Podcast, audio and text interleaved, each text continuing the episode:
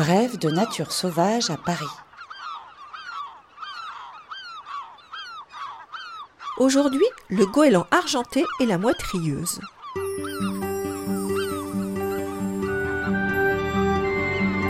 La biodiversité parisienne racontée par Sophie Tabillon de l'Agence d'écologie urbaine.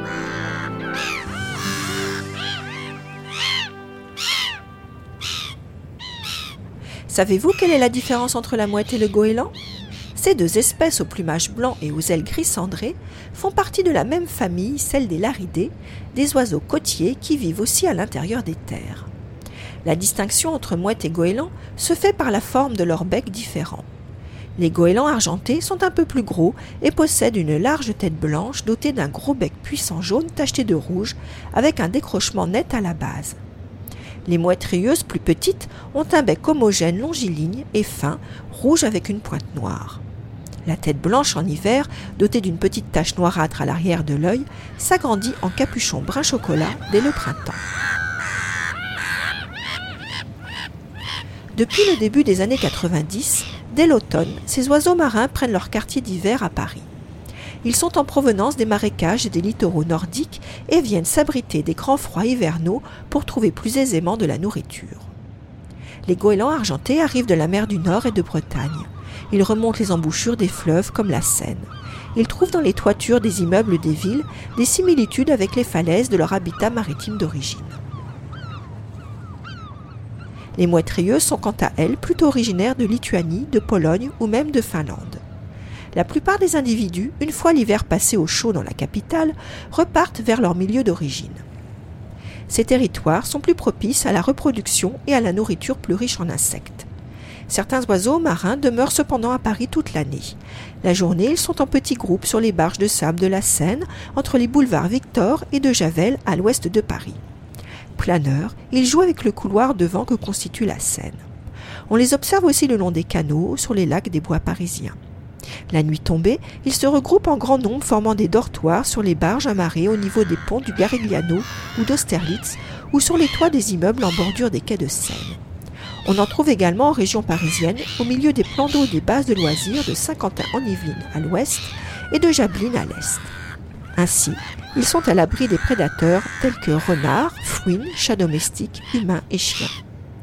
Ces deux oiseaux opportunistes, peu regardant sur la qualité de leur nourriture, s'adaptent de la profusion d'aliments qu'offre la ville. Se nourrissant normalement de poissons, mollusques ou crustacés, goélands argentés et mouettes consomment en ville des vers de terre, des insectes, des mollusques, des petits rongeurs. Les goélands ne dédaignent pas les œufs des autres oiseaux, ni même leurs oisillons. Tous deux avalent également des déchets alimentaires et côtoient les sorties d'égouts ainsi que les décharges à ciel ouvert qui avoisinent l'agglomération parisienne. Ils n'hésitent pas aussi à voler de la nourriture aux autres oiseaux et congénères en les harcelant. On appelle cela le kleptoparasitisme. Les mouettes rieuses sont bruyantes et querelleuses. Elles émettent des sons rauques en courts cris répétés. Le nom mouette vient de l'ancien français mio qui a donné miauler, une référence à son cri. Les goélands sont également vocaux en tout temps, particulièrement au printemps au moment des parades d'où son nom qui vient du breton guel, signifiant oiseau qui pleure. Les cris stridents et rauques sont ressentis comme une gêne par certains habitants de la capitale, peu habitués à les entendre. Mais une fois les petits élevés, les adultes deviennent plus silencieux. Alors que les mouettes ont tendance à quitter la capitale dès février pour nicher hors de l'enceinte de la ville, dans des zones humides, les goélands nichent sur les toits de Paris depuis les années 90. Ces oiseaux, très sociables, nidifient le plus souvent en groupe mêlé. Les goélands argentés sont monogames et fidèles aux partenaires d'une année à l'autre. Leur nid, composé de matériaux divers trouvés à proximité, est installé sur une partie plane d'un toit entre les mitrons de cheminée. La femelle pond le plus souvent trois œufs blancs verdâtres tachetés de brun. Trente jours plus tard, les oisillons sont nourris par les deux adultes.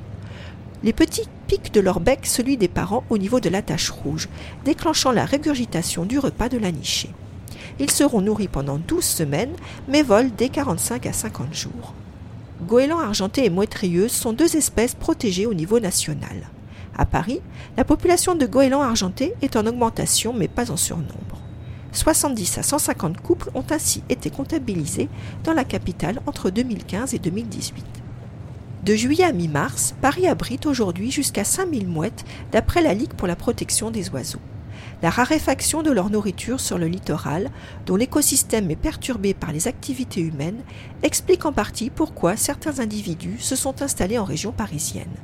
Omnivores, opportunistes, ils y trouvent une nourriture relativement abondante grâce aux déchets. D'autres laridés fréquentent aussi le territoire parisien.